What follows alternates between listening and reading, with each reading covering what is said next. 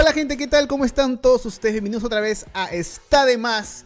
Y hoy nos... nos, Mi perro está molestando como siempre. Ah, ya.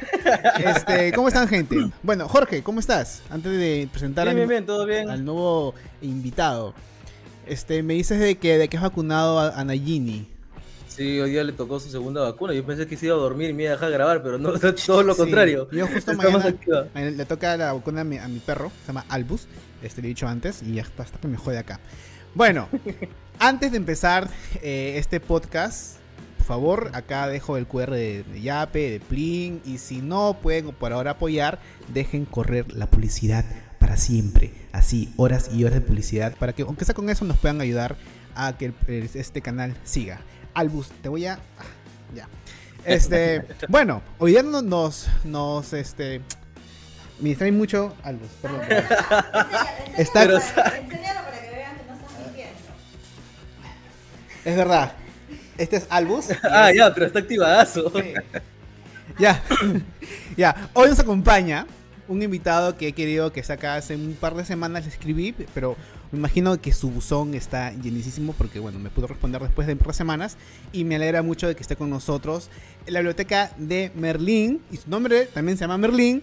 Bienvenido, ¿cómo estás, Merlín? ¿Qué tal?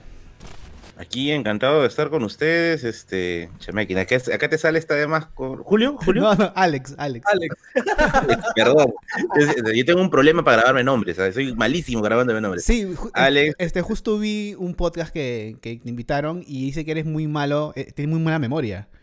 Sí. Para ser, histori- Malísimo. para ser historiador eh, es un poco raro, ¿no? De que tengas eh, muy mala memoria. Lo que pasa es que conmigo me pasa algo, algo medio extraño. Lo único que yo puedo en cierto modo memorizar son acontecimientos históricos, ¿no? Pero si se trata de, de familia, amigos, ahí sí soy medio, medio, medio taba para esas cosas. Porque yo me, yo me olvidé hasta el cumpleaños de mi mamá una vez, ya, ¿Qué cosas así que todo, ya. hablas?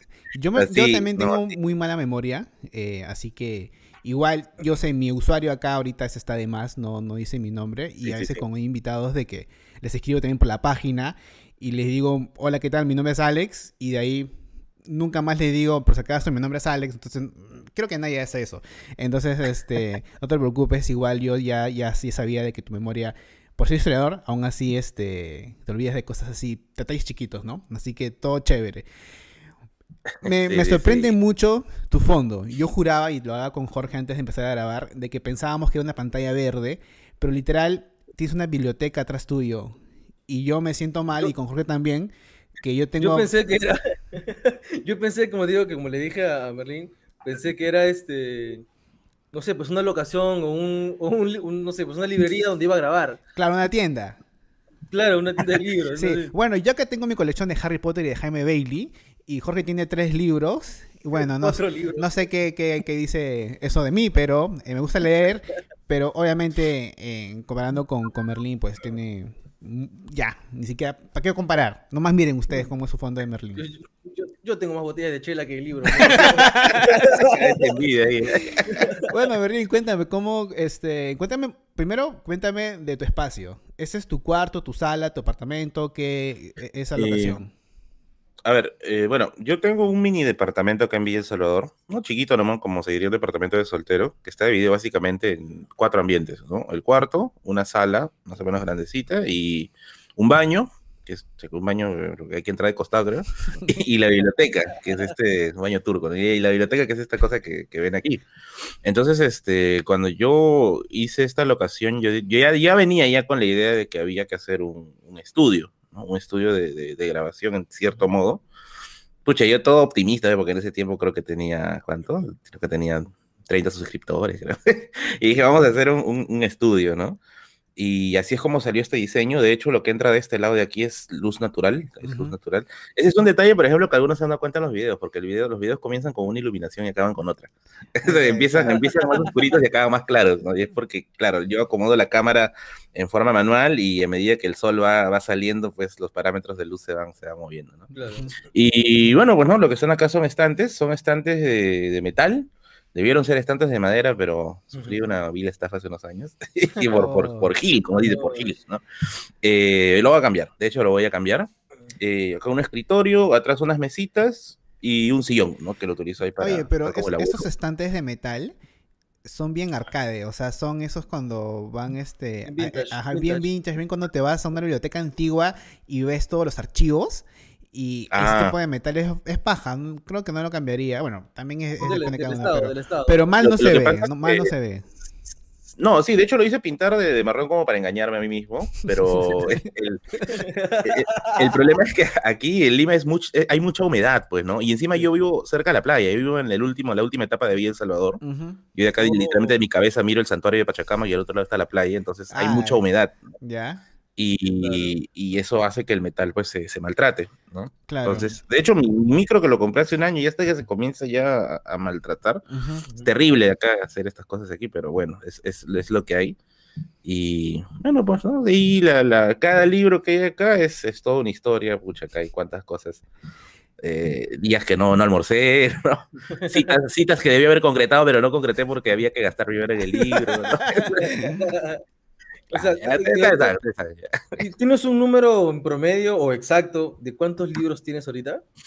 A ver, antes de que comience lo del canal habrían más o menos un poquito más de mil, pero a medida que, que pasa el tiempo, eh, recibo bastante publicidad de librerías eh, que me envían muestras de sus Ujú. libros, ¿no? Me dicen, Martín, tengo un catálogo, ¿no?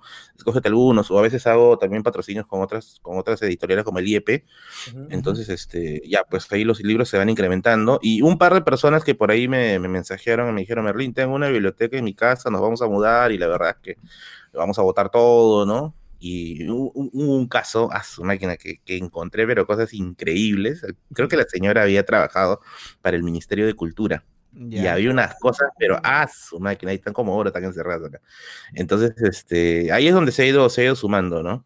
Obviamente sería muy pretencioso decir que lo he leído todo, no lo he leído todo porque es demasiado, pero yo me quedo con una frase de, de Humberto Eco, ¿ya? De que siempre es bueno tener más libros de los que uno pueda leer, porque es como que una invitación a que algo todavía te queda por saber, ¿no? Mm, Es una invitación, o sea, de que algo todavía está ahí, pendiente para ser, este, ser conocido, ¿no? De quizás, pues, Claro. me mañana. Yo imagino ¿no? de que también como cualquier coleccionista, o por ejemplo, eh, se me ocurre, Giovanni Sixia, me acuerdo que él tiene una colección de no sé cuántos miles de vinilos y él todo no se ha escuchado, y por más que un vinilo te, te, te toma una hora, hora y media, pero cuando ya vas coleccionando o tienes tanto material que, que escuchar, en tu caso leer, también no, no- estás ocupado, tienes chamba, estás con, con el canal y estás con muchas cosas de que leerte un libro no es escucharte un, un vinilo o ver una película, sino es leerte un libro que te demorará un par de días, me imagino contigo. Eh, lo que pasa es que acá hay, una, hay que hacer una diferencia. A ver, eh, vamos a poner un caso aquí.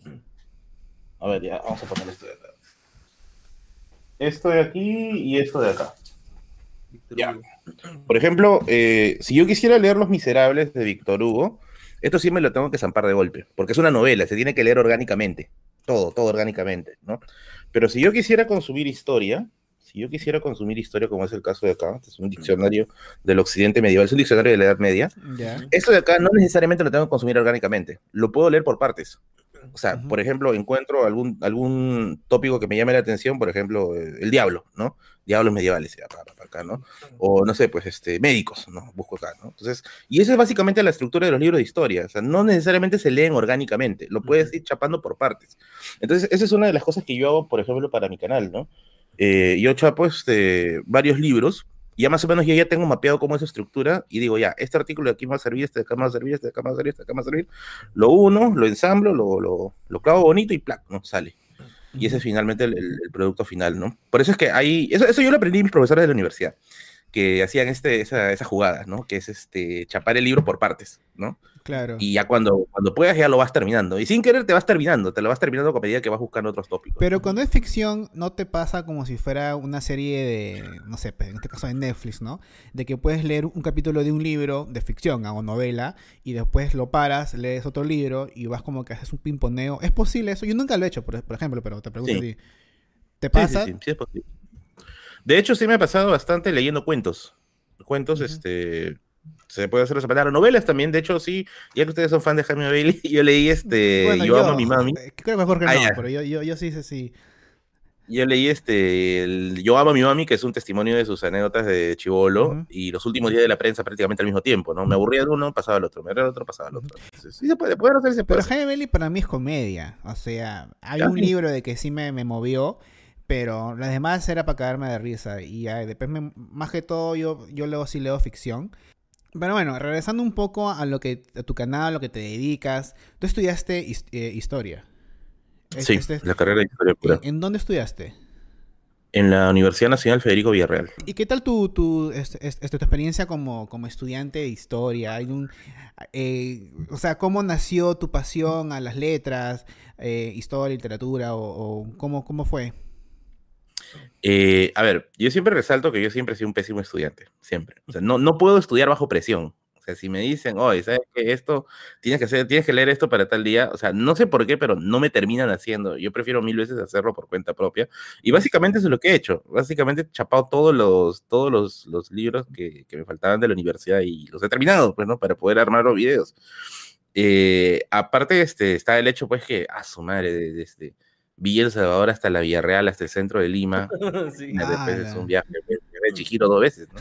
Entonces, este, era, era un poco pesado de ir, ¿no? No me denomino un estudiante brillante para nada, yo ahora soy un estudiante promedio, pero eso sí, siempre me gustó este, aprender, siempre, siempre, siempre, ¿no? Y yo tenía la gran ventaja de que cerca de la Villarreal, bueno, los villarrealios tenemos una ventaja ahí que estamos muy cerca al Girón Quilca, al Girón Quilca, Girón Camaná, ¿no? Aparte de que hay unas tocadas bravasas ahí, este, están pues, los, los puestos de libros, pues, ¿no? Sí, Y claro. siempre con mis patas nos íbamos por ahí a dar vueltas a ver qué encontrábamos. Y así también muchos de nosotros fuimos armando pues nuestra, nuestra biblioteca, ¿no? Ahí con las ofertas y todo eso. Y ahí aprendimos pues las legendarias artes del cachineo, las milenarias artes del cachineo, ¿no? De, de aprender a buscar libros en la cachina. Ah, ok, ok, ok. Pero es, ¿y esos usualmente son libros eh, originales o también son libros piratas? No, hay que ser bien, bien para encontrar, para, para comprarse libros piratas en la cachina. En la cachina encuentras originales. Que, pero súper usados, La gran mayoría, ah, de hecho, usados. Aunque, si tienes suerte, si tienes suerte, por ahí eh, encuentras este, nuevos, sellados. ¿no? Yo he encontrado Ah. algunos que siguen estado sellados Ujú. a precios de remate, pues 5 soles, 10 Y, soles, ¿no? y la, y la calle Amazonas, ah, es, ¿Amazonas qué es? ¿Es una, una calle? Eh, Amazonas es una feria, es una feria de libros, que Ah, es constante, ¿no? Pero no suelo ir mucho por ahí. Ah, yo te iba justo a preguntar si la cachina y era, Amazonas era lo mismo. No, no, no, no. su- este, te falta, falta cultura conera. No, No, no la sé, cachina es este, me agarraste, o sea, yo conozco Amazonas, pero no conozco la cachina, no sé dónde No, o sea, a ver, eh, eh, en los distritos populosos como este, ¿no? hay este. Yo vivo en el hay Rima, tampoco ferias. soy fabuloso. Ay, ignorante. Escucha, vive en un mall, entonces ah, no hay esquina ahí. Hay este. En, los distritos populosos hay este, ferias donde hay pues venta de objetos de segunda mano, pues, ¿no? Claro. Y acá, por ejemplo, en Villa Salvador hay una que está por el óvalo María, te digo, estaba, ahora la han pasado para Oasis, está, está arriba esa cochina. Entonces, este, ahí pues uno encuentra de todo, pero hay algunos que por ahí entre las cosas que tienen, tienen libros, ¿no? Ahora, ¿cómo llegan a parar ahí esos libros? Esto sí también lo sé de primera mano porque tengo a unos amigos cachineros que me han soltado los gatitos. pues. Digamos, este, no sé, pues un periodista fallece en el distrito, ¿no? eh, y hay problemas legales con la casa y todo ese asunto, ¿no? Entonces, ¿qué es lo primero que hacen? Pues vuelan las cosas, pues, ¿no? Y las Mm. primeras cosas que vuelan son los libros. Entonces, los libros quieren deshacerse rápido, ¿no? Y lo Claro. terminan vendiendo pues, el peso en la cachina. Y ahí es donde se lo comienzan pues, a, a repartir entre varios y tienes que buscar, ¿no? Tienes que buscar. Ujú. Eh, ac- bueno, pero si quieren una verdadera cachina, está la de Tacora, la de la Avenida Grau. Uh, Ah, ok. Ahí sí con, con, con seguridad. Ahí, sí- ahí sí se encuentra, pero unas cosas alucinantes. ¿Qué es lo más raro que has encontrado? ¿Qué libros más raros que has encontrado? A ver, eh, a ver, dentro de lo que, de lo más valioso que pude haber encontrado está una colección completa del Mercurio peruano, de la colección completa del Mercurio peruano, cuyo precio estaba en más o menos en 300 soles, ¿ya? Pero ahí lo encontré a 20 soles, todo, ¿Qué selladito. selladito. Y eso, eso lo, lo compré por, una, por un truco que me dio también un amigo cuyo papá es librero, ¿no? Me dijo que cuando tú vas a las cachinas y tú encuentras los libreros que están en su carretilla, ¿no? Tú dices, apunta a las colecciones. ¿Por qué? Porque las colecciones salen lento y pesan demasiado. Entonces, lo que el librero quiere es deshacerse de una vez de la colección, porque le pesa demasiado estar cargándolo todos los días. Ah, Pues man. ahí ya. con, ese- con esa idea pues fui, no vamos a regatear por ahí, plan, ah, 20 soles llévatelo. Claro, no y es raro porque justo cuando pasan eso de que, eh, de que alguien fallece y los hijos, los tíos, los quien, quien agarra la casa y empieza a vender las cosas, yo me he comprado, eh, cuando vivía en el extranjero, me compré un libro de John Lennon que me costó 2 dólares y después lo busqué en Amazon y están como 100 dólares. Sí. Y era fotografías de John Lennon. Y yo lo encontré porque creo que un- chivolo, creo que no sé, su papá qué había pasado con la casa que vendió un montón de libros de los Beatles, de John Lennon, y a mí me costó todo 12 dólares y es una colección que vale como 300 dólares todo eso. Y, y es lo caso, pues. Ahora, este, en los libros, así como yo he ido eh, a Polvos Azules a comprar películas y el de la tienda te, te sabe de todas las películas, así también pasa con los libros en la cachina o en los huecos. No, Ese es quizás el plus, pues. Ese es el Claro plus que- del, del Claro, lugar. porque no saben O sea, qué, qué es lo que venden. Claro, no saben exactamente con qué libro están tratando, ¿no? Y lo juzgan usualmente por tapadura, ¿no? Qué tan limpiecita está, ¿no? Pero, por ejemplo, yo me acuerdo de haber comprado, este creo que es el libro más raro que tengo en la biblioteca. ¿ya? Hay, hay un historiador de las religiones que se llama Mircea Eliade, eh, es un historiador de Europa del Este. Sus libros son caros, o sea, si tú ahorita googleas en internet cuánto están sus libros, son bien caros, están más de 100 soles, están mucho más de 100 soles, ¿no? Pero hay unos libros aún más raros de ese pata que un, se, por un tiempo se le metió la locura de escribir ficción, ciencia ficción o, o- o fantasía, ¿ya? Esos libros donde él escribe fantasía, no, ni siquiera libros, es uno, es uno donde escribe fantasía. Ese libro es buscadazo, pero buscadazo, buscadazo, ¿ya? Se llama Relatos Fantásticos. Yo lo tengo aquí. Yo me acuerdo que un día estaba paseando ahí por la cachina, pues, porque ese es, ese es un- un- una, una, una bomba de suerte. O sea, puedes ir y puedes regresarte sin nada, literalmente sin nada, porque te pueden robar también. Y también este, puedes regresarte con una joya, pues, ¿no? Claro. Y me acuerdo un día que pasé pues por ahí, estábamos este, ahí, este, estaba yo, perdón, este, revisando las cosas y veo pues el libro ahí, Relatos Fantásticos, Mirce a, a, a hacer la cara de póker nomás, ¿no? ¿Cuánto está? ¿No? claro. Este, 10 soles. Mmm, decía, ¿no? Pero por dentro estoy que me derrito, ¿no? claro. No, pueden ser 5, me dice, ¿no? No, me dice, 8, 8 me dice, 8 y te lo llevas. En mi cabeza ya está, 8, por 8 ya le doy, le doy un beso también.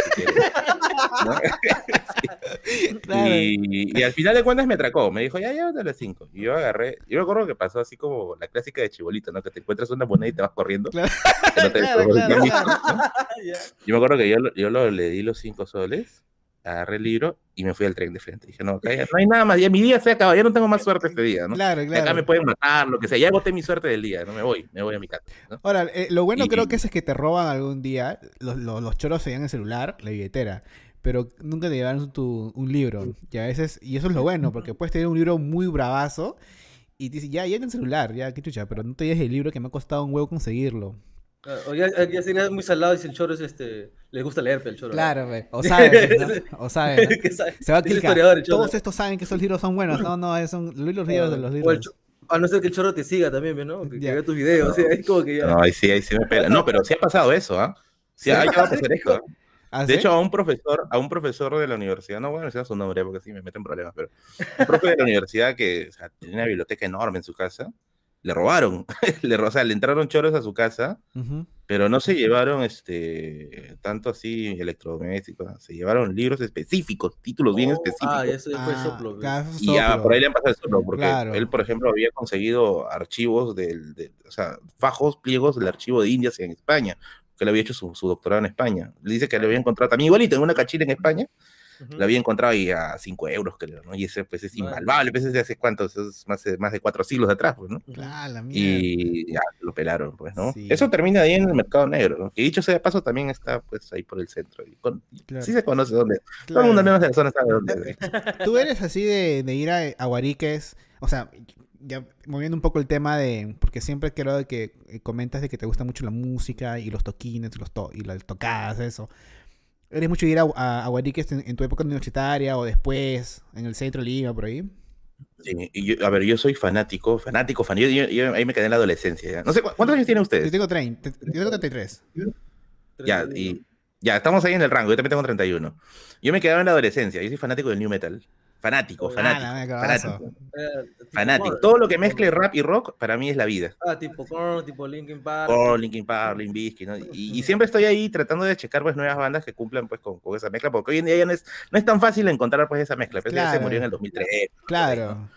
y siempre he estado pues este, ahí atento a nuevas bandas, sobre todo de acá de Perú, eh, de Mente Común, ¿no? Serial Asesino, Nazgul también, ¿no? Entonces, siempre he estado tratado, siempre he tratado de ir a esas tocadas, pues, ¿no? Sobre todo de Serial Asesino, que soy fanático, fanático de la banda Serial Asesino, Ujú. que, mucha, tocada donde había tocada que me metía y, bueno, no puedo meterme al pogo, porque tengo lentes, pero Claro. de hecho sí, pues me, me- me- me raya bastante, ¿no?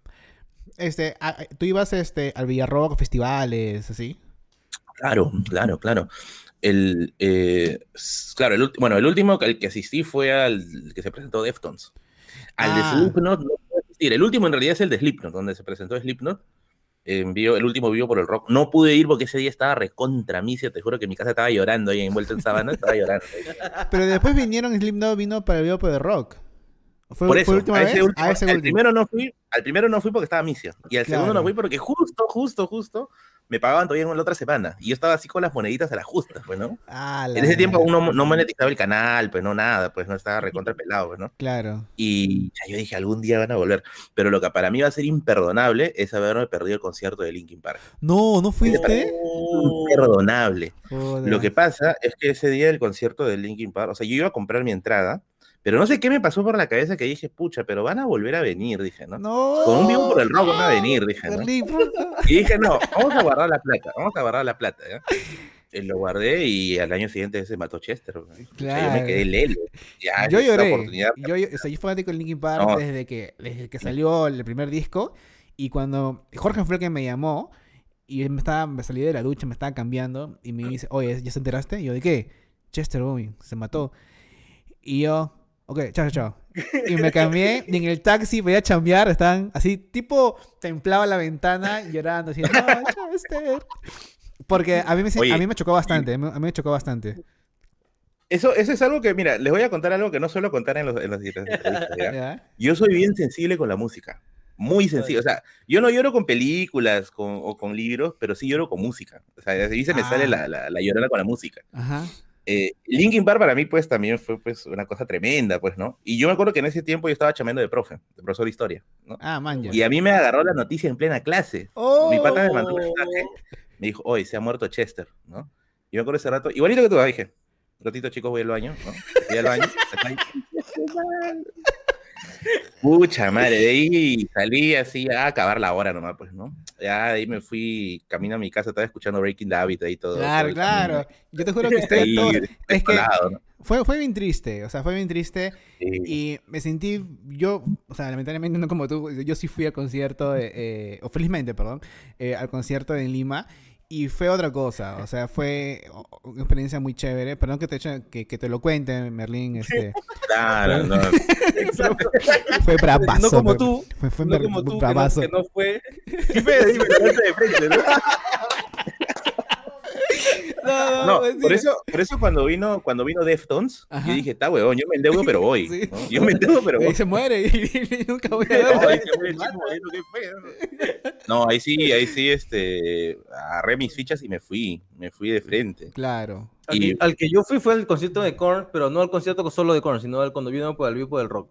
Ah, ya, sí, sí, Claro. sí. También te Yo, vi yo nunca me voy a perdonar no ir a ver a, a, a Pearl Jam y a Foo Fighters. Eh, yo, cuando yo en el extranjero, era un poco más fácil, accesible ir a esos conciertos. Pero yo, ah, mi mente cojuda de querer. No, de ahí va, de, de, de acá a cinco meses van a hacer, porque ellos hacen tour bien seguido en Estados Unidos, donde yo vivía. Y al final, no, pues no, eh, Pearl Jam dejó de hacer conciertos no sé por cuánto tiempo. Foo Fighters se dedicaron a hacer otro disco después de un año, creo que se fue una gira mundial. Yo vine a Perú y Foo Fighters nunca vino a Perú hasta ahorita. Y no sé cuándo. Y creo que nunca va a venir Foo Fighters, creo. Había un rumor de que. que vengan, es Blink. Estoy esperando que venga Blink. No, Blink, ah, su madre. Pero Blink, o sea, no creo que. O sea, yo. Este. No iría a un concierto de Blink sin Tom DeLonge. O sea, el, el vocalista que se Ese quitó. detalle, Entonces ya detalle. ahorita con el nuevo vocalista no pasa nada. Mira, son tan rochosos de que hay canciones de que con el nuevo integrante ponen la voz del coro de, de Tom de fondo. Y es como que, bueno, ya no está ahí. Falta, falta. Pero bueno, ya, entonces volviendo un poco, como te preguntaba este, en esta conversación, tú tiras mucho los bariques, ¿qué, ¿cuáles bariques tú recomiendas a la gente del centro? Como quien dice, alguien, alguien como Merlín va a Quilca, compra un par de libritos y de ahí, como para relajarse, un par de chelitas, ¿tú no te irías? A ver, eh, el, el tema también es que los guariques don- donde, yo voy son de dudosa salubridad. Oye, pero ¿quién, quién- o sea, en el centro... bueno, no hay, en- no hay lugares de, en el centro es- no quiero este, decir una, una, una estupidez, pero yo en el centro no, no es que vayas a, a un bar ya que súper ficho y súper limpiecito, pues, ¿no? Eh, había, había un bar bien chévere, no sé si seguirá vivo, ¿ya? Pero había un bar chévere que estaba, era así como una entrada al inframundo, ¿ya? Porque era un sótano, Ya. que se Ah, llamaba el, sí, Etnia- el Etnias. El Oh, Lane. ya, sí, ya, sí, ya. sí, se ha escuchado. Nunca he ido, pero se ha escuchado bastante de, de historias de ahí. Yo iba bastante al Et- bueno, yo iba al Etnias porque había bastantes eventos de rock en esos tiempos este, por la noche y sobre todo porque ahí se organizaba el New Metal Fest, Ah, en la que a- asistían bandas tributo y pucha, cantaban hasta las huevas, ¿ya? Pero era, era divertido, pero no Claro, pensar que no, estabas ahí delante de tu claro, estrella, claro, ¿no? claro. La gente se tomaba fotos con el vocalista, era como diciendo, "Ah, estoy con Cory", ¿no? Sí, sí pasa eso, pasa eso seguido. Este, pero hay buenas bandas tributo. Hay una banda tributo de, de Linkin Park que se llama Hybrid Theory. Hybrid- Hybrid, bueno, no sé. Sí, algo de Hybrid. No, algo de es, Hybrid, es- sí, sí, es sí. el disco de Linkin Park. Claro, claro, es- claro. Está, está muy oxidado. Es Hy- Hybrid Theory. ¿ya? Este, y la voz del pata es bravaza y es bien parecida a la de Chester. ¿Cuál de todos? Porque esa, han cambiado de vocalista creo como tres veces. Hay uno de un chatito, de un chatito Oh, este de cabello pelado. No, no. El, Ah, no, el- entonces es otro. es el último que yo he Es visto este, es eh, un peladito con, que siempre va con lentes oscuros y tiene su chivita. Bien parecido a Chester Ah, físicamente, pero su voz es bravaza. Pero ya, este, yo cuando iba al centro, eh, bueno, antes de pandemia, me iba al, al, al Múnich, a don, don Lucho, ¿verdad? Al tío Lucho. ¿Cómo? ¿Tío Don Lucho? ¿Cómo es? Bueno, Don Lucho, que también está en Centro Lima, con la rocola antigua, no sé si has, has ido ahí. Que, que, que El tiene rocola. un bar que parece, que parece un bar así como que de bárbaros, un bar alemán bárbaro. No, no, ese es en Múnich. El que está también abajo, en un sótano también. Con un piano, un, tío con un piano. Y hay otro que es el Don Lucho, que tiene una rocola enorme, súper antigua. y- En el, en el centro hay varios que tienen este, rocola, en realidad. Ah, bueno. Bueno, yo he ido al, al Don Lucho, no sé, alguien en los comentarios, corríjame. O... Igual también comenten qué otros guariques en el centro sería bueno ir y disfrutar de la buena música local. Porque así como el bichama que tú ibas y vivías eh, ahí las tocadas con el bichama, con la chela de litro así de pico. Buenas Sí. épocas del bichama. No sé, ¿cómo? Creo que es, cerraron un tiempo, creo, bichama. Creo que sí, estuvo un tiempo, un tiempo desactivado. Por ahí no me había otro, otro local que era medio, medio tétrico, pero que era chévere porque se presentaban bandas argentinas caletas. No sé cómo se llama exactamente, pero es un local donde estaban los fonavistas. Ah, Sí. su madre, no, no, no. Es un edificio que está ahí metido en Quilca, ¿ya? Y, y tocaban en un sótano, que era cochera a la vez. Era así recontra. Imagino si ahorita hubiera conciertos y la gente se muere, pero era, era un sótano, un calor de miércoles. hay- hay un hueco también que es como. ¿El Averno? El- no, ¿El Averno está en el centro? No, no, no, no, no. No me acuerdo cómo se llama, pero es el local donde están los fonavistas. ¿eh? Ya bueno, gente, comenten abajo cuál es el que se refiere Merlín y para ver si es que le cae la municipalidad. o, para ver si es que- o para ver cuando acá en la pandemia regresemos. Bueno, ahora nos, con- nos hagas contar de que tú eres profesor en un colegio, era instituto, en, en, en- ¿en qué colegio? colegio. ¿Puedes decir el nombre del colegio o...? o- No, por cuestiones de... sí, ¿Sigues trabajando ahí todavía entonces? Sí, sí, Ah, sí. man, De hecho, aún, aún tengo que... ah, El, el canal monetiza, pero ah, mejor siempre asegurarse antes de confiarse. ¿no? Claro. Y, y sí, pues todavía me desempeño, me desempeño ahí. Es curioso porque los chicos ya te tratan como una semicelebridad, ¿no? Ah, así, ¿no? claro, porque ya te conocen por el canal. Sí, entonces, eh, incluso los mismos padres, varios padres me han felicitado por los 100.000 suscriptores y está ahí. ah, Ah, qué chévere. E- ¿Enseñas a- eh, primaria y secundaria? Secundaria, secundaria. Qué bravazo. Y ahorita todo es por, obviamente por videollamada. Claro, todo es, este, es virtual. Todo es virtual. De todas maneras se pierde bastante el feel, ¿no? Porque no es, no es Claro. lo mismo, pues, ¿no? Es bien fría la situación, ¿no? Pero ¿cómo haces tú para los cursos? ¿Con PDFs o tienes una pizarrita? o- No, no, no. Yo tengo este. Tengo PPTs que están ahí ya ordenados por tema. Entonces simplemente me conecto, pongo los PPTs, voy explicando, no voy contando algunas cosas y, Ujú. y se va haciendo, ¿no? Pero es un plus que los alumnos, ahora tus alumnos sepan que tienes tu canal para que te tengan como que más atención a clase que antes, o sientes de que eso no ha cambiado nada y que Obviamente hay, hay- hay chicos que son relajados. Mm, siempre va a haber relajados. Sí, es una ley de la vida, siempre va a haber relajados, ¿no? Es, es lo que le da equilibrio al universo. Ajá. Eh, pero de hecho que ya te da una situación distinta, ¿no? Porque algunos te dicen, prof, eso lo dijo uno de sus videos, ¿no? Ah, Se, se- se acuerdan, ¿no? Ah, ¿qué se acuerdan del dato, ¿no? ¿Te Ya. acuerdas del dato? ¿no? Entonces, este, sí, pues por ahí, este, por ahí va.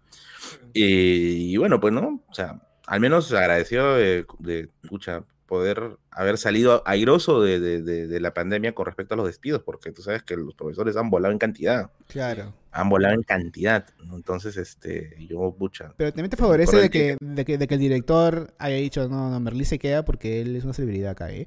O sea, él es conocido. en ese tiempo, en ese tiempo todavía no, no era, o sea, cuando se hizo, lo que pasa es que el canal explotó muy rápido. Sí, el canal explotó el año sí. pasado nomás. Incluso ni siquiera del año pasado todo el año, o sea, explotó entre noviembre, diciembre, enero, febrero. Por ahí el canal se fue al cielo. ¿Con qué video fue que el canal explota? Eh, a ver, a ver, a ver, a ver. Si no me equivoco, sí, está bien, es, este, es, es la explicación de por qué existen reyes en el mundo. Mm, Vale. Ese, ese video creo que tiene 400.000 vistas, 300.000 vistas, pero donde explotó más fue en Facebook, porque yo colgaba mis, mis videos en ambas plataformas. Mm. En Facebook, el video de por qué, eh, por, por qué protestar no es inútil, algo así creo que se llama, pero era una historia de las protestas en, en- en el mundo. ujú, Ese video llegó a tener más de un millón de reproducciones. Claro. Un millón trescientos mil, doscientos mil, creo. Y ese fue el video que me hizo por primera vez sentir en mi vida de que alguien me conocía. Porque yo me acuerdo que en ese, en ese contexto estaban las famosas marchas contra Merino. Claro. Y me acuerdo que con unos amigos fuimos. Y cuando estábamos en el carro así ya, así todos soviets, ¿no? Listos para salir, ¿no? Eh, se subió un rapero a cantar, un rapero a hacer su, su, su- su escena. Y yo le estoy dando su moneda, porque a mí me, me gusta colaborar cuando hay estas, estas iniciativas, ¿no? Entonces estaba dando su, su, su moneda. El pata me mira y me dice, ¿tú eres Merlín? Me dice, ¿no? Ah, yo. Era la primera vez en mi vida que me pasaba eso, ¿no? claro.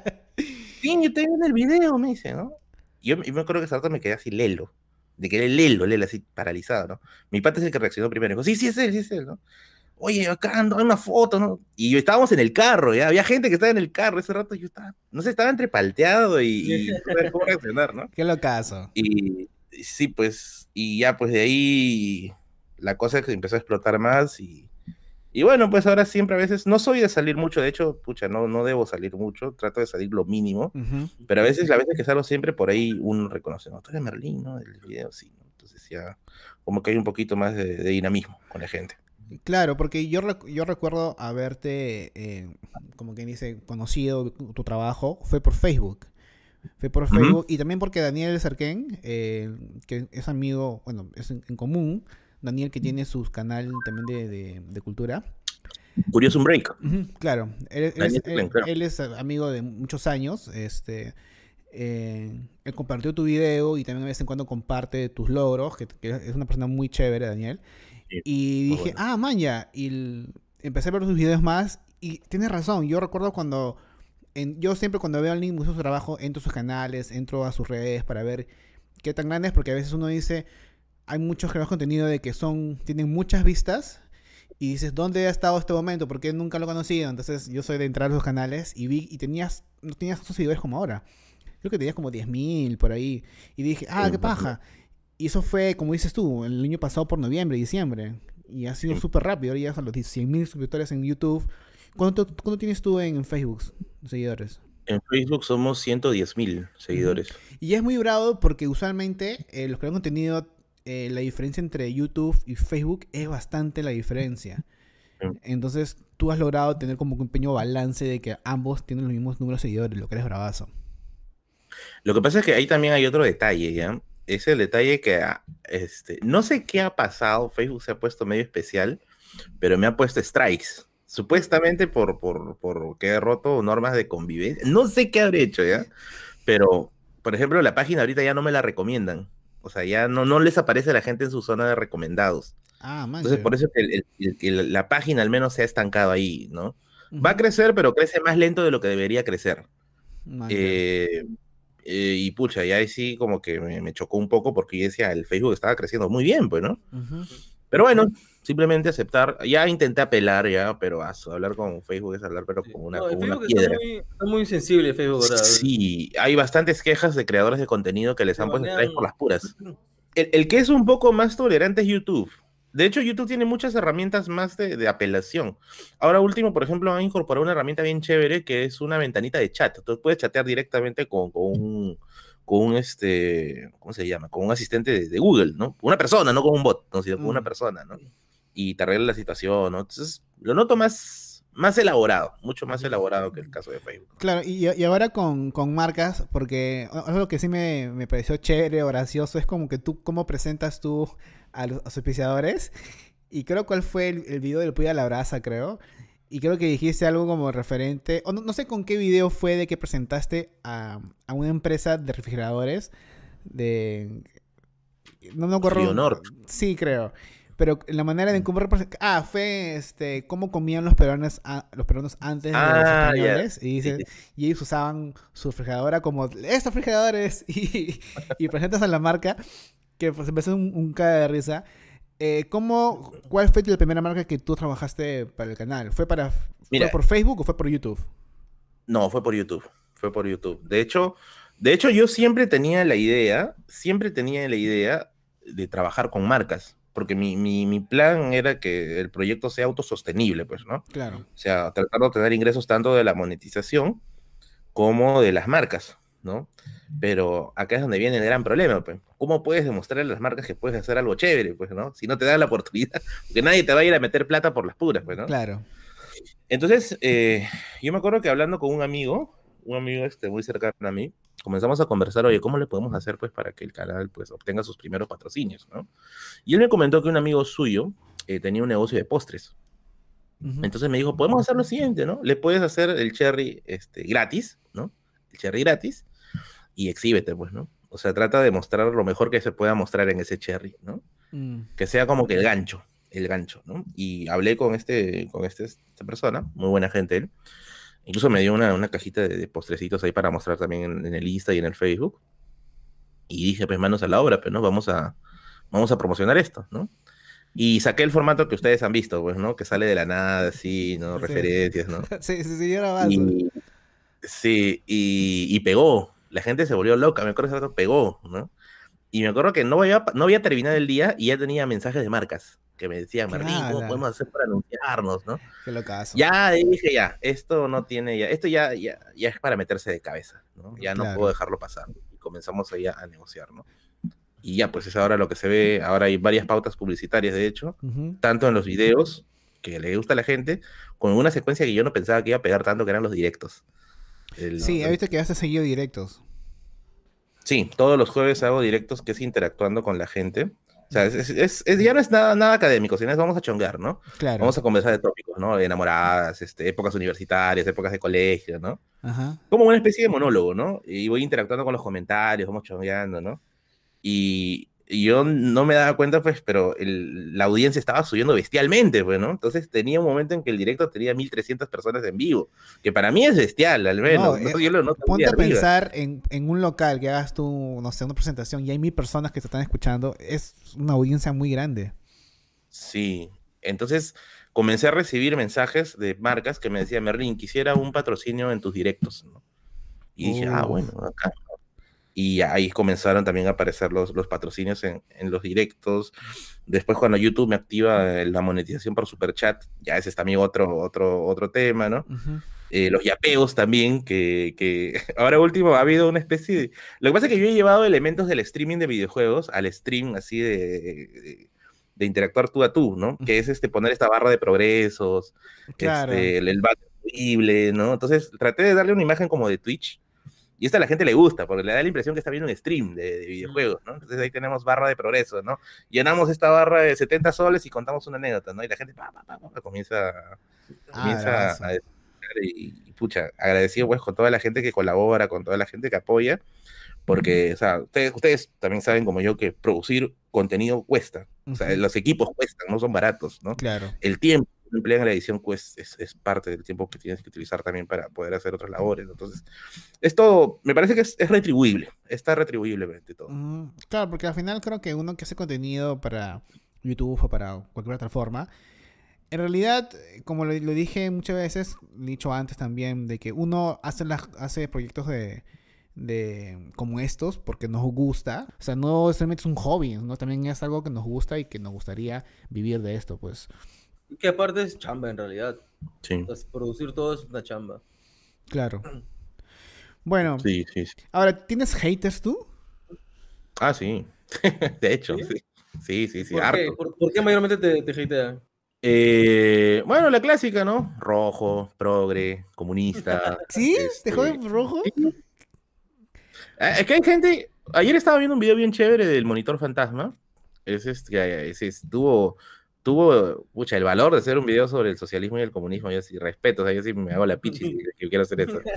Eh, es un tema bien complejo y es bien amplio, ¿no? Yo quise hacerlo una vez, pero dije, pucha, no voy a hacer que la cague por ahí. ¿no? Pero lo explicó muy bien, ¿para qué? Me gustó bastante su explicación. Eh, y él explica una idea bien sencilla ahí, ¿no? Que es real- realmente muy sencilla de entender, ¿no? Que las personas, eh, las personas más ignorantes están más llenas de seguridades, ¿no? Porque todo lo reducen a dos, a dos, este, a, a- a dos bloques, ¿no? O es blanco o es negro, ¿no? No existen claro. grises, no existen matices, ¿no? Entonces, bueno, bueno, los, los haters cuando escuchan que digo cosas que no, no están dentro de lo que ellos supongo, ¿no? Asumen que es la verdad, al toque, ¿no? Te meten al otro saco, ¿no? Y pese a que yo he hecho videos en los cuales critico tremendamente también eh, las, las posturas políticas de izquierda, pero igual, pues, ¿no? O sea, no- Sí. normal, no, no, afecta nada. ¿no? Derechista. De hecho, de hecho, este, yo uno de los sellos del canal es que siempre trabajo con bibliografía académica, o sea, con bibliografía exclusivamente académica, no trabajo con panfletos, no trabajo con, con manifiestos, ¿no? De partidos políticos, ¿no? Yo trato con bibliografía hecha por historiadores, pero aún así, no sé por qué, ¿no? Por ahí dicen que me han pagado, Soros me paga, ¿no? ¿Qué? No me paga nada. No, Me han dicho que eres un funcionario de Sagasti. ¿Qué? La otra vez me mandaron, me mandaron- no, en serio, ¿ah? La otra vez me mandaron un screenshot de un canal que no vale ni siquiera la pena mencionar su nombre. Un canal de esos, esos tipos que, pucha, odian todo, ¿no? Todo es rojo para ellos. Me mandaron un screenshot en, la que se preguntaban por qué había crecido tan rápido, ¿no? Y, y, le, dec- y decía, ¿no? ¿Cómo es posible que él haya crecido tan rápido y que en sus yapeos le yapeen más de 100 soles, decía, ¿no? ¿Cómo es posible eso? Dice, ¿no? O sea, acá hay algo, acá hay algo, dice. O sea, se habían hecho toda una conspiración, ¿ya?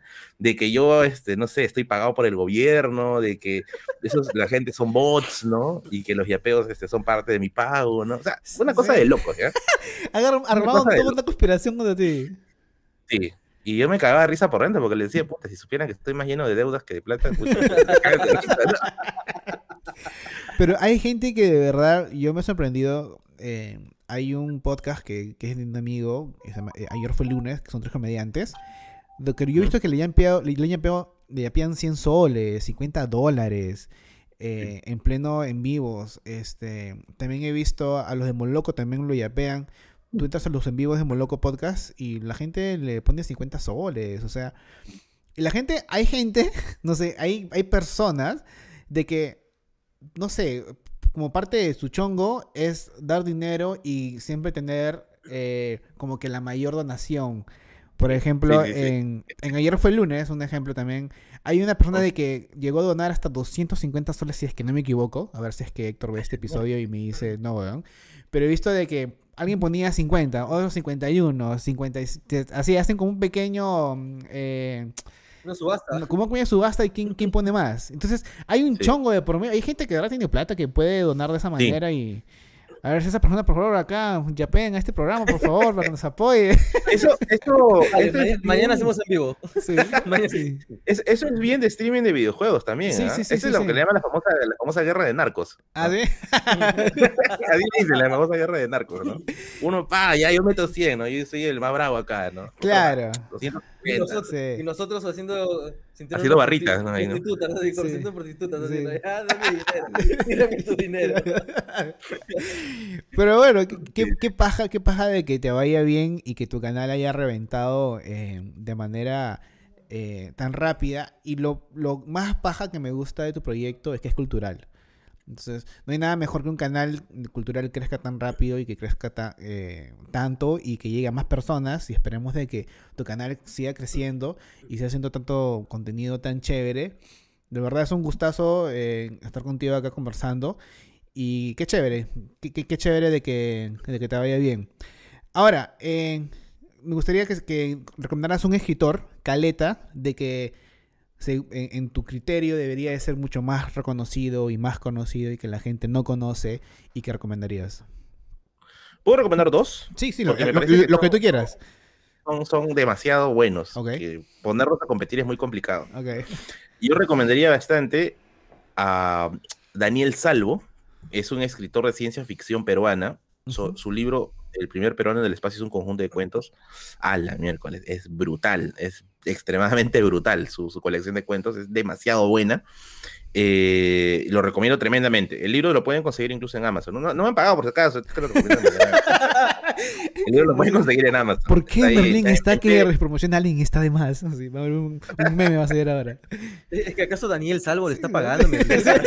No, no, no, no, Daniel es un amigo, es un amigo ahí. Y siempre, no, sí, nos hemos vuelto un poquito más patas, ¿no? Porque de verdad sí yo admiro bastante su obra. Ujú. Y el otro escritor al cual recomiendo bastante es, este sí es más caleta, es Pedro Ugarte Valdivia, tiene un libro de cuentos muy bueno que se llama El Relámpago Inmóvil, es peruano también, Ujú. es un escritor cusqueño, pero, o sea, si a mí me, me- me lo pones a competir pues con las grandes, con las grandes figuras, o sea, yo creo que Pedro Ugarte Valdivia tranquilamente puede estar en el top 5 de mejores escritores de la historia del Perú. Ah, ¿no? ¿Qué tipo de textos se tiene? es este, literatura de ficción y fantasía. Ah, Él ganó el premio Copé de cuento en el año 2013, creo, por ahí más o menos, con un cuento que se llamaba justamente El Relámpago Inmóvil, que es un cuento fumadazo, ya tú lo lees y estás así, pues ahí, pucha, botando, botando humo como los locutores Stevenson, ¿no? Porque era, era, era un cuento en el cual se basaba en el que un hombre descubrió una moneda que paralizaba el tiempo y este hombre podía alterar hechos de la historia. Jugaba Uh, como... bravazo. Y te explicaba, por ejemplo, por qué Napoleón tenía tantas victorias y al final perdió tremendamente porque había perdido la moneda, por qué Hitler avanzaba en sus campañas y luego perdió estrepitosamente porque había perdido la moneda. Entonces te daba a entender que la moneda había pasado por los grandes conquistadores de toda la historia. Bacán, el cuento es una... Y lo que estoy contando es, es simplemente, es, o sea... Sería Es chévere algo de que, de que hagan un anime, una película de esa huevada, una serie. Sí, ¿Dónde venden ese libro? de hecho, eh, a mí, yo bastante tiempo traté de contactarme con él. Yo lo conocí en una feria de libro. Cuando yo lo vi, estaba solito ahí, el señor firmando libros, nadie lo conocía. Yo me acerqué así como, como no sé si han visto Odisea del Espacio, cuando los simios se acercan a la, a la estatua, al monolito, claro. algo así, ¿no? Sí. Este es Pedro Ugarte, dije, ¿qué hace acá Sí, Pedro Ugarte? sí. ¿Eres tú? Claro, una cosa así, ¿no? ¿Qué se queda? ¿Qué han bajado los dioses? Dije, ¿no? Y pucha, lo recomiendo tremendamente. Sobre todo su, su, el, el libro de El Relámpago Inmóvil, porque hizo una con, un conjunto de cuentos fantásticos. Ese libro está en todas las librerías, imagino. Ese libro sí, que hasta donde yo sé sí tiene stock, porque el otro de Daniel Salvo se acabó. Parece que ya se Oh. acabó el stock, porque ah, voló literalmente, y ahorita solamente está la versión digital. Ah, Pero el de Pedro Ugarte creo que sí está libre, sí está libre. Es más, voy a sortear creo que algunos, algunos libros, porque me comuniqué, me comuniqué hace unos días con Pedro, me dijo que me iba a enviar algunos libros. Uy, bravazo. Justo te quería hacer, Voy avisando a la gente. justo te quería hacer esa pregunta. Eh, ¿Tienes alguna o sea, diferencia entre los libros digitales y los libros en físico? Básicamente la comodidad. O sea, la, la comodidad, ¿no? O sea, leer un, un libro físico es mucho más cómodo que leer un PDF, pues, ¿no? Ahora, si vas a leer el- en, en- en formato electrónico, ebook o Kindle, ¿no? Porque de verdad leer PDF en celular es una tortura para los ojos. Yo antes este, no quería comprarme Kindle, decía, no, lo puedo leer en celular, pero ya acababa con los ojos rojos, pues, ¿no? Ah, claro. un día me llegó todo, dije, ya me voy a comprar un Kindle, ¿no? O sea, Pero son chéveres los Kindle los, los, los Sí. Kindle son chéveres. Y además la luz es pre- pre- parece un papel de verdad, o sea, es, es- es bravazo. Entonces, ¿y, y te gustan los audiobooks? ¿O los, los- No. ¿No? ¿Por qué? No. ¿Por, por qué una razón? O sea, yo siento que, alter- que alteran la, la esencia, la alteran la esencia de- de- del libro, ¿no? O sea, si quieres escuchar un audiobook, escucha, ve una película. Claro. ¿Tú crees que no le van a dar la misma tonalidad que tú se la puedes dar, man? No, a De mí, hecho, me- a a mí me- me pasó cuando- un, un libro justo en, en La sombra del viento, la parte 2, Ujú. el, el juego del ángel, lo escuché mientras que chambeaba, mientras que editaba, y la verdad es que la voz de, la, de esa chica que era mexicana la hacía muy chévere, porque tienes que ser actor de voz también, no solamente tienes que leer y ya, o sea, tienes que tener entonaciones, gritar, esas cosas, es, es bien paja, y a veces le ponen música de fondo, que es más bravazo, pero es depende pues de, de cada producción. Claro, claro. Eh, no, sí, de hecho a mí lo que me gusta, lo que sí tengo un fetiche bravo con, a la hora de leer, es me gusta, sobre todo cuando voy a leer, este, solo cuando voy a leer este, cuentos, porque yo soy más de leer cuentos, novelas no me gustan mucho leer, no soy mucho de leer novelas, cuentos sí. Me gusta musicalizarlo. O sea, me Ah, gusta bueno, ponerle un claro, fondo sí. ¿Pero qué? ¿De, de, de- de bandas normal de, una banda o le pones música así de, de ambiente, esas No, cosas? de hecho solo tengo creo que unas cuatro canciones para musicalizar todo. Bueno, unas cuatro bandas más o menos, Ah, pero la que para mí va de cabeza es Apocalíptica, ¿no? Que es la banda que usa chelos. Ajá. No sé si has escuchado Apocalíptica, es una, una banda hecha por cuatro patas que tocan chelos, tocan rock con chelos. Claro. Eh, y esa, esa banda para mí es pecucha, tremenda para leer, ¿no? ¿Escuchas solamente, o sea, music- musicalizas tus libros solamente con música en inglés? Eh, no, o sea, no es que en ese caso son este Apocalíptica toca, toca solo instrumental. Claro, instrumental. Bueno, principalmente instrumental, porque también tiene con letras, pero Ajá. principalmente Las. Y las cuatro canciones que le pones siempre es instrumental. Siempre es instrumental, sí. O si no, este, el- el- los, los- las canciones de Hans Zimmer, ¿no? El compositor de las obras de Nolan también. Mm, ah, Como- claro. y- Ah, man. para que le dé más ambiente, ¿no? Yo cuando Yo tengo que leo. ponerle música en inglés. Yo también en porque Si pongo inglés. español, me sé la letra y me, la, me cago porque No, me yo, yo me confundo. O sea, yo leo en español, escucho en inglés. Leo en inglés, escucho en español. Si no, me, me, me voy a la mierda. O sea, no, no puedo hacer. No, no puedo, no puedo. Claro, claro. entonces hay que. Bueno, y cada uno tiene sus gustos y igual comenten abajo cuál le gusta eh, leer con música o sin música. Tengo un amigo de que no podía leer si es que tenía música. Así sea ambiental, no pueden, se desconcentran. Dixie, ¿tú puedes leer? Ni siquiera, ni siquiera instrumental. No, me estoy cantando, no. Lo que pasa es que Dixie tiene un talento de que escucha una canción una vez y se sabe la letra ya rápido. Entonces, creo, creo que eso le, le- le- juega mal. Bueno, a, a mí no. Yo, por ejemplo, yo soy fanático de My Chemical Romance. Es mi banda favorita. Es más, tengo, un Ah, tengo un tengo- un tatuaje de ellos, de, de su- de las Ah, portadas. Pero dime cómo es la letra de esa canción y digo, puta, no, no sé. Pero amo esa banda, la amo, o sea, tengo, pero simplemente no me sé las letras. ese es, ese es el sentido original de la música. O sea, es disfrutar la conjunción de sonidos. No necesariamente lo tienes que entender, sino es, es disfrutar Claro. la conjunción de sonidos. Y la voz es un sonido más, pues, ¿no? claro. Yo me sé, literal, me sé las letras de cuatro canciones de My Chemical Romance. Ellos tienen cuatro discos, el, el cantante tiene un disco más, y pero yo escucho y, pucha, me vengo, me vengo, me vengo, gente, My Chemical Romance. Los amo. Hay, un, hay mucha, un huevo a veces que yo le he recomendado, o porque he escuchado bandas X a, y le digo, oh, Alex, ¿escuchas esta banda? Está de puta madre. No sé qué dicen, pero me gusta cómo suena, mañana. Claro. Entonces le digo, oye, ¿has escuchado esta banda? Sí o no. Entonces, y así llego con varios artistas en realidad. Claro. Pero hay gente, por ejemplo, de que edita, este, yo cuando edito, o sea, escucho música o, o en este caso un, un- un audiolibro, es porque estoy editando algo gráficas, estoy que muevo cosas, pero diálogo, editar, no sé, un, Claro. un video institucional, hay gente que lo hace con música y yo no puedo porque me No. confundo, tiene que, no sé, hay gente que tiene, no sé, otros talentos, pues, ¿no? Berlín, muchas gracias por estar con nosotros. Ha sido de verdad un placer. No. Una pregunta antes de... Ah, dime, dime. ¿Cómo cuidas tus libros tú, men? Ya que estás ahorita, como me dices, en un lugar donde hay demasiada humedad. Eh, lo que pasa es que eso sí ya es irremediable. O sea, no, no hay algo que pueda quitar la humedad. Hay supuestamente unas bolitas que, que evitan eso, ¿no? Pero sílica. horrible. Eh, Lo que trato de hacer principalmente es, este, eh, cada cierto tiempo, este, por ejemplo, para que no me afecte el polvillo, ¿no? Los saco al techo, los voy, los voy este, dejando ahí al reposo porque se forman hongos también con el tiempo, ¿no? Claro, ya, para claro. que no, no me afecte eh, y estar constantemente, este, bueno, no sé si contará como cuidado, pero tratar de inventariar, ¿no? Ujú. Para saber qué tengo, qué no tengo, porque ya también me ha pasado que he comprado y dice, este libro estaba buscando y ya lo tenía. y yo digo, "Oye, puta, tengo dos y coche".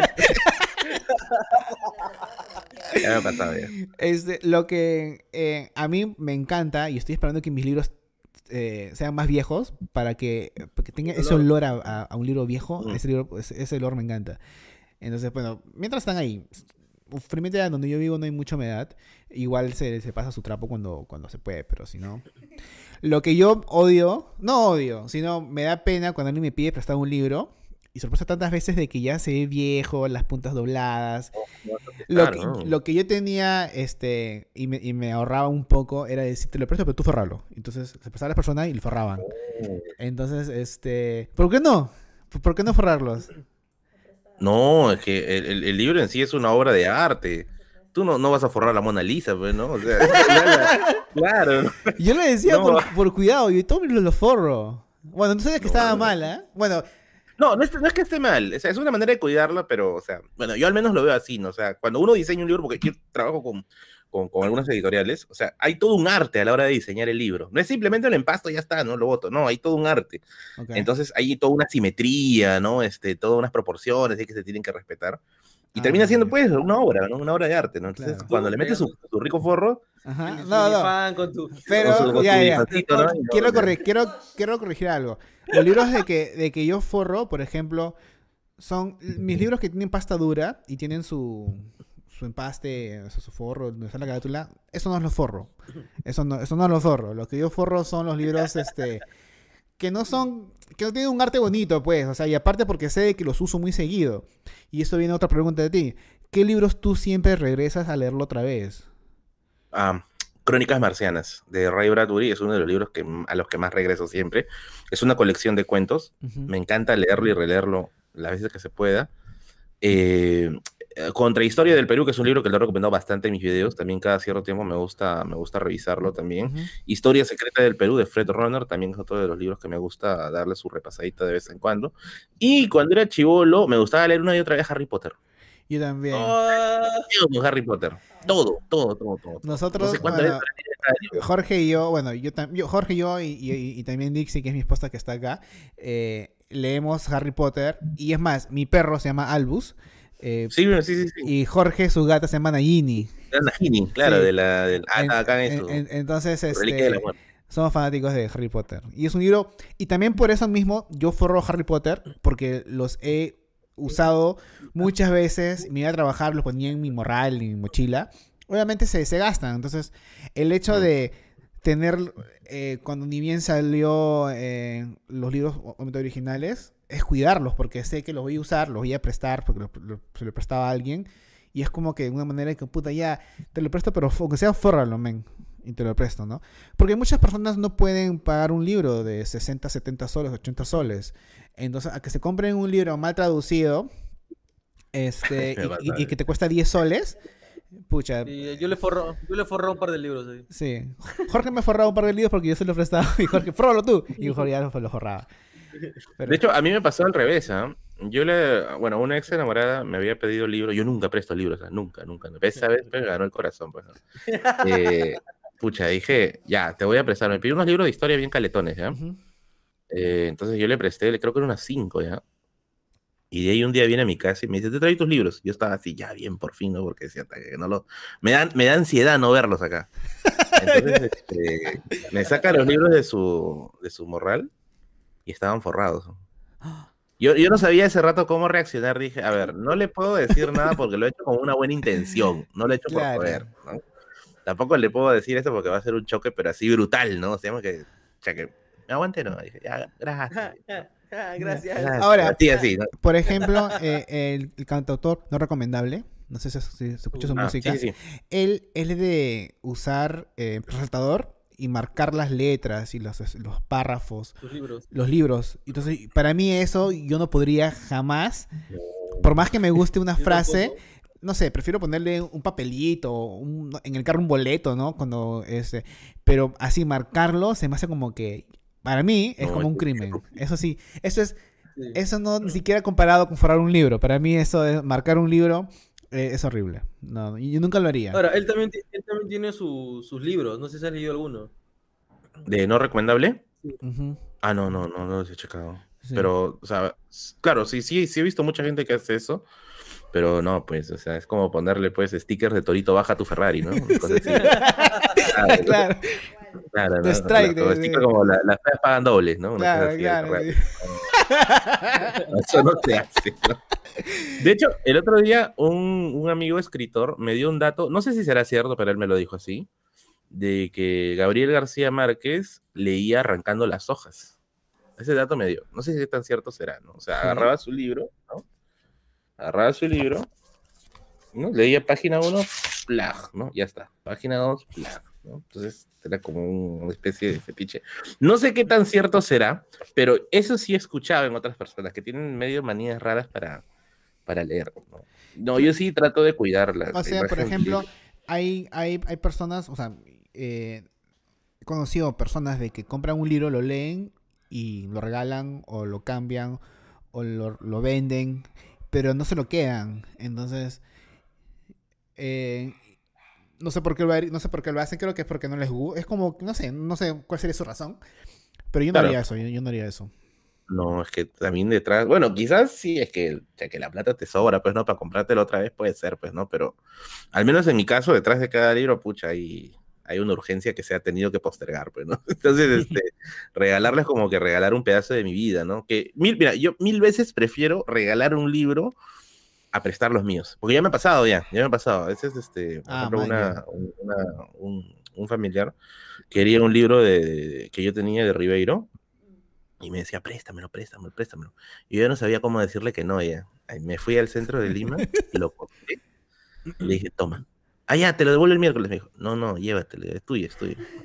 Y ¿por qué me lo has comprado? ¿Por qué me lo prestado? Llévatelo, le digo, ya no me digas nada más, llévatelo, llévatelo. Ya ahí se lo, se lo dejé. Porque de verdad, cuando yo presto, me da una ansiedad terrible. O sea, yo a veces estoy acá en la sala, estoy acá en la biblioteca, ¿no? Y veo ese espacio que está vacío en, el, en, el, en los estantes y digo, pucha madre, ¿dónde estará? ¿Qué estará haciendo? ¿Ya habrá comido? A mí me pasó, a mí me pasó algo cuando era chivolo. eh, yo me compré el cassette de Lívido, el hembra Ajá. pirata, gente, pirata, me costó 3 soles 50 en el mercado de, de comida. Y yo, yo presté a una, a una enamorada del colegio, ¿ya? Y la onda, y lo rayó, me lo entregó todo doblado la cinta. Y yo como que, ¡ay, mi cassette! Y era un cassette que yo quería mucho, porque era el segundo cassette que me compré con mi plata, pues no con mi ropina. Y ahora voy a pensar, bueno, era un cassette, uno, cassette pirata. Dos, era cassette, no era el CD. Y, y tres, había un montón de cassettes piratas en todo el mundo donde podría comprarme otra vez el cassette de 3 soles 50, ¿no? Pero no sé por qué me dolió tanto y recuerdo y dije, nunca más voy a prestar un cassette o un CD a alguien. Eh, no, y ahora mis CDs tampoco los- yo, yo- yo también tengo CDs, o sea, o sea, dejo mi colección y no los presto ni cagando. O sea, tengo miedo que alguien lo raye. Y los CDs Sí. ahora de verdad son, son bien escasos, pues.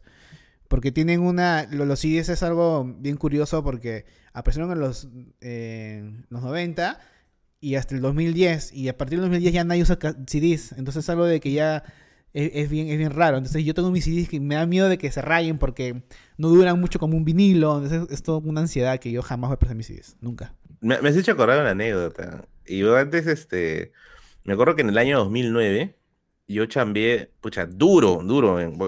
fuimos a la chacra de mi abuela, hasta que chambeé ahí como peón, ¿ya? Literal, duro. Para o sea, ganar 100, 100 miserables soles, ¿ya? ¿Ya? Sí, porque me pagaron 100 miserables soles.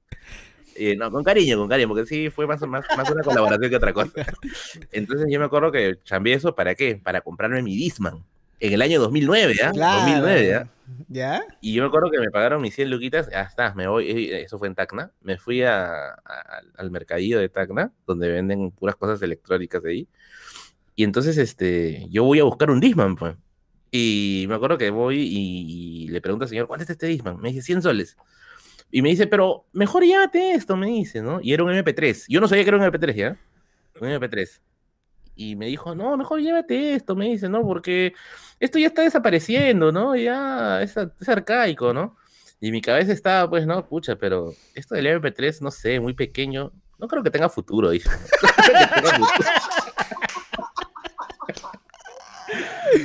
Al final me llevé el Discman y pues pasó lo que dijiste, pues. A partir del 2010 conseguir discos era re complicado, ¿no? Claro. Y, y ya, pues ya, caballero, nomás tuve que empezar a buscar este un MP3 en esos años. No, mi Discman se quedó tirado. Encima se cayó y se rompió. ya, ni más. Yo- Pero de ahí, Ajá. otra, otra de las pasiones que tengo, eso, es- eso también es algo que creo que pocas veces he dicho, es que yo soy audiófilo.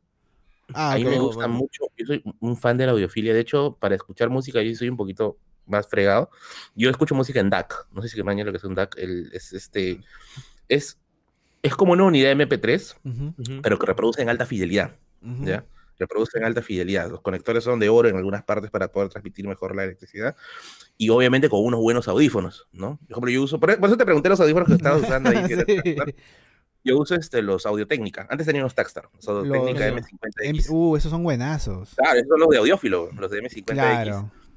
Que yo me acuerdo que conseguí los Audio Técnica M50X por un fan del canal, que me dijo, brother, tengo los Audio Técnica M50X, que es versión cableado y versión Bluetooth.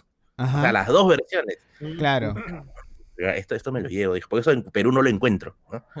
Y me lo vendió y dije, estaba con las dudas, puta, me haber estafado, ¿no? Pero funciona de maravilla hasta ahorita. No, esos audífonos son increíbles, gente. Si a alguien le gusta el audio, los Audiotécnicas M50X o MX50 son unos audífonos que son mejores que unos que los este los Beats o casi la misma Así calidad, pero el precio es- creo que es la mitad. Son baratos, son, mejor que los son, son, econo- son económicos. No, es que los Beats tienen, tienen una gama que es la más cara, que es muy buena la, la calidad, pero es igual a la de Audio Técnica M50, que el precio es la mitad, creo, o menos de la Sí. mitad. Y son los, los mejores que muchos sonidistas, este, audiófilos como, eh, como yo también, que yo so- soy full audio, eh, me, enca- me encantan. Yo tenía uno, me lo robaron, imagínate, lloré, lloré. No, ¿de qué hablas? Creo- creo que ¿Qué te roban los beats? Creo que No, los tres mi- somos mis- así, au- audiófilos. mis, mis, mis Audiotécnica, tenía unos, unos, unos M50. Ah. Eh, No. En mi casa, en el 2015 atrás tenía mi, mi estudio de grabación y me robaron casi todo. No, Entonces, y me robaron mis audífonos. Y fuera lo que más me dolió fueron esos audífonos porque en Perú aún no llegaban y yo, me lo traje de, Son bien de complicados de encontrar. Sí, y, sí, y sí, si sí. hay, son caros. Hay tiendas, hay tiendas que, que ¿cómo se llama la tienda de música que ha sacado su, su, ahora su, su línea de audio? Creo que es Master. audio no, música, no, más audio, estudio. no, que está, estudio, que, que le hacía competencia a Music Market. Market. que son tres Ah, no. líneas verdes. Bueno, ya. Esa tienda ha sacado su línea de, de audio y también las venden ahí, también más audio. Hay un montón de lugares que, que venden los audio técnica, pero como tú dices que son Bluetooth y también son eh, con cable, Son, son ambos. sí. son, es complicado conseguirlos. Así que bueno, es una recomendación Yo de tengo- parte de nosotros de, para ustedes, Yo gente. tengo ahí, yo, yo tengo ahí una duda ahí con los audífonos de Bluetooth ahí. No, no, no me llegan a convencer No, todavía. no son, i- no son lo mismo, pero No. lo que pasa es que yo los utilizo para salir a la calle, todo pendejo, ¿no? Para salir a la calle. ¿no? No No, yo- mira, yo también usaba Beats. Yo también yo, te- yo tenía los Beats Studio antes. Y de hecho yo paso por varios audífonos, los Beats Studio, los Shure, los este, Sennheiser, ¿no? Eh, ahora con el Audio Técnica. Entonces, este, el Beats sí una vez me lo quisieron jalar. Porque obviamente el Beats es más llamativo, pues. Es más, el más comercialón, ¿no? Beats, comercial. voz, ¿no? Entonces, este, con el Audio Técnica no me pasa eso. pues. Allá no, el choro parece que no lo conoce, ¿no? No está- aparte que visualmente tampoco son muy, muy llamativos, ¿no? Son bien, bien, este, bien, bien parcos, ¿no? Claro. Yo, yo también salgo con estos y la gente los ve así como plastiquito. Ah, es un, Claro. son unos Sennheiser HD25, o sea, el sonido es buenísimo. Claro. Lo-. O sea, los de acá no los caería a la calle porque no son tan cómodos, porque son grandes, o sea, son, son ya son grandes y más que todo es para, para captar más el audio, son planos, Para monitoreo. claro, pero Claro. monitoreo, son, son, son planos. Entonces, los que yo uso para la calle, yo usaba unos Sony, este, pero ya en la calle ya no salgo, pues, o sea, ya para qué, pues. Pero se ha visto mucha gente que usa los audiotécnica para salir y de verdad no son llamativos como unos beats. Los beats son muy comerciales. Gente, los beats, la mitad del precio que te cobran es por la marca. Solamente porque la marca y el diseño. Lo demás, Yo me acuerdo- la calidad del audio es lo demás. O sea, no, no. Me acuerdo que hace tiempo que trabajaba yo, hace muchos años, trabajaba en. ¿Cómo se llama esta tienda de música de vendían discos? Eh, em, ¿Phantom? Phantom Music. Ah, Ajá. maña. Cuando era, cuando era Phantom Music, Claro. que ahora venden videojuegos y, Y. Funkos, nada más. Y Funko, sí, sí, me, o sea, que perdió todo el feeling. Eh, trabajaba y habían unos beats, los de la versión de Dr. Dre, que Claro. Ah. te, costaba- te costaban como mil soles. sí. Los pro- probé, brother, qué horrible sonido, men, chillón. No, y algunos Tenía de un, que, ru- tenía un ruido, brother, sí, y- y feo. algunos de que le sonaba. meten demasiado bajo. Obviamente ahí te dicen, ¿no? extra, extra pero ajá, para hip hop, para rap.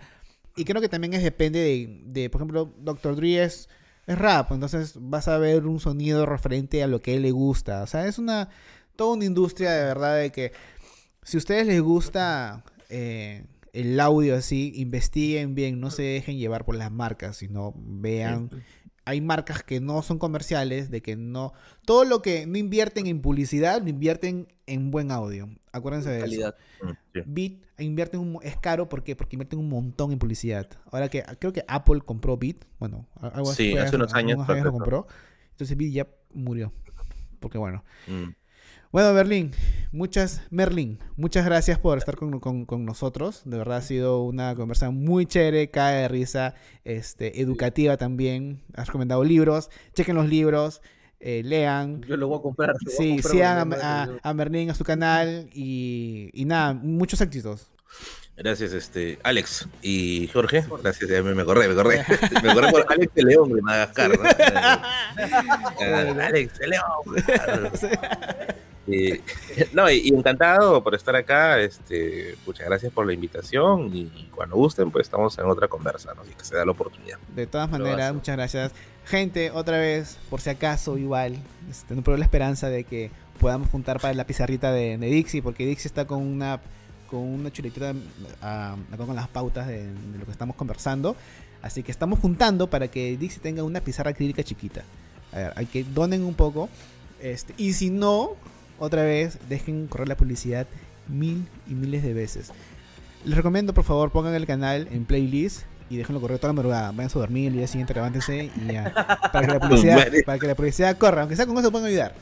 Bueno, Y si usas Google Chrome, si usas Google Chrome, no uses el AdBlock, pues. No se, no se acabó, pues, no se acabó. bueno, gente, nos vemos hasta la próxima. Gracias. Jorge, hablaos